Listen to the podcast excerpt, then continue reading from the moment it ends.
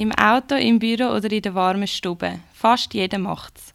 Über 80 Prozent der Leute in der Schweiz schalten jeden Tag das Radio ein. Mehr als 100 verschiedene Sender gibt es bei uns. Bei zwei der ältesten sind wir heute auf Besuch. Gewesen. Gegensätzlicher könnte es nicht sein. Im Seitengässchen der Langstrasse ist der Sitz vom Radio Lora, wo an die Villa Kundenbund erinnert. Farbig, alt und zusammengewürfelt. Ganz anders sieht es beim Radio 24 aus. Von der alten Bierbrauerei ist fast nichts mehr übrig, nur noch die blauen Fenster unter der Decke erinnern daran.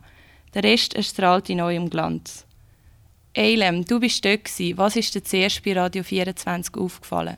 Ja, zuerst hat es gerade mal Kaffee und Schöckeli gegeben. Das ist ja mega nett. Ja, der Dominik Widmer von Radio 24 hat schon alles für uns parat gehabt. Wer merkt, der Morgenmoderator macht so eine Führung nicht zum ersten Mal.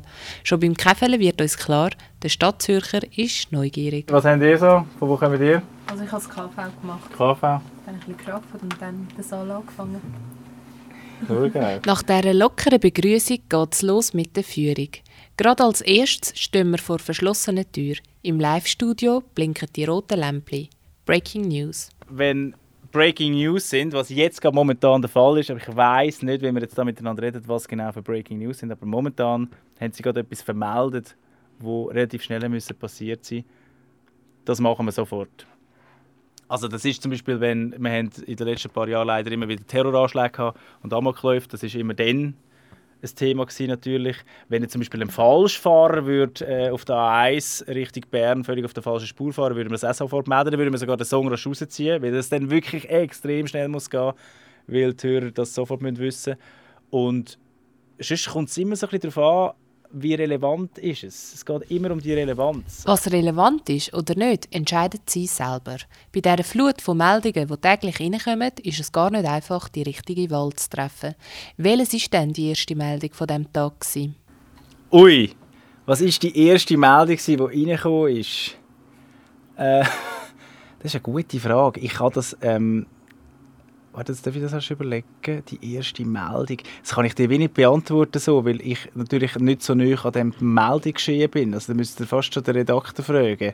Ich kann einfach ähm, erzählen, dass wir lange diskutiert haben, ob wir die Geschichte machen wo eine Radio 24-Hörerin uns gestern Abend noch gemeldet hat, dass sie ein Bötli auf dem Zürichsee gesehen hat und gemeint hat, es sei eine Ölbohrinsel, weil sie so einen komischen Kran drauf hatte.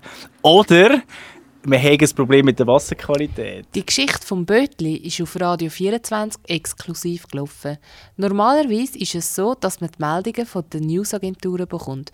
Bei Themen, die die ganze Schweiz betreffen, ist es ein ständiges Wettrennen um den ersten Platz. Äh, es ist natürlich so, dass man wenn man so ein bisschen Tour d'Horizon macht und sich durchklickt durch alle Radiostationen, wird man viele Meldungen gleich hören oder ähnlich hören, weil alle Redaktionen mehr oder weniger ähnlich entscheiden und finden, das nationale Thema wird jetzt für alle relevant sein. Es gibt aber natürlich immer wieder Akzente, wo man da bei Radio 24 setzen und schauen, dass wir ähm, Geschichten auch anders erzählen oder vor allem ähm, vielleicht auch früher erzählen als andere. Das ist ja so ein, ein interner Kampf wo man in der Medienlandschaft hat. Man will immer die Erste sein, die äh, eine Geschichte erzählen kann. Und insofern ist das jetzt die mit dem Bötli, die Geschichte ist von uns gekommen und alle anderen wird, wird man aber auch bei anderen Sendern gehört haben. Ja. Radio 24 bedient die Breitmasse. Laura bietet für die etwas, was sonst gerne mal vergessen geht.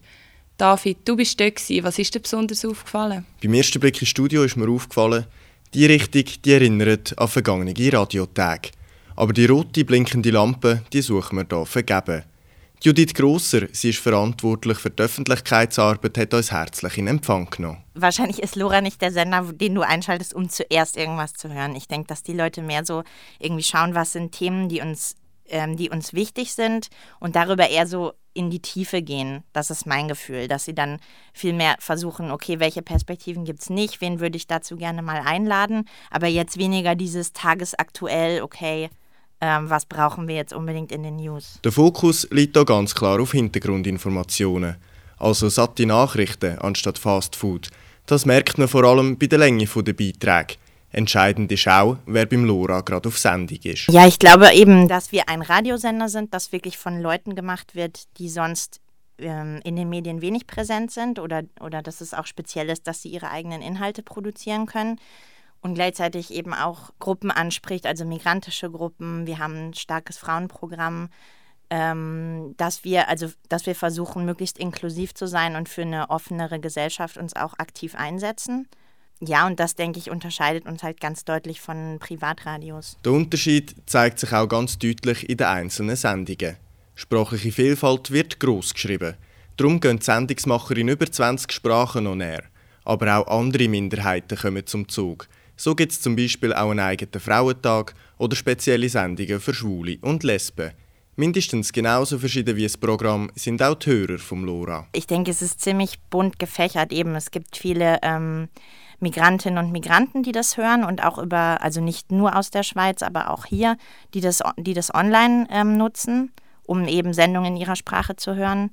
Ähm, aber ich denke, es ist wirklich sehr bunt gemischt, so von meinem Eindruck, was ich an Feedback bekomme. Politisch sind sie ganz klar positioniert. Das spiegelt sich nicht nur in den einzelnen Sendungen, sondern auch an der Haltung vom Team Lora. Ähm, das Konzept ist, also es gibt das Redaktionsstatut, in dem eben steht, kein Sexismus, kein Rassismus, keine Werbung. Und wenn jemand quasi positiv Stellung nimmt zu, zu, einem, äh, zu jemandem, der sexistische und hochgradig rassistische Aussagen gemacht hat und das als positiv bewertet, dann wird das hier diskutiert, weil es schon vom Selbstverständnis ein politisch linkes Radio ist. Ein Dienstagmorgen in Zürich, eine Reise durch die Schweizer Radiolandschaft. Hightech bei Radio 24, Oldschool bei Radio Lora. Zwei Gegensätze vereint im Stadtbild von Zürich.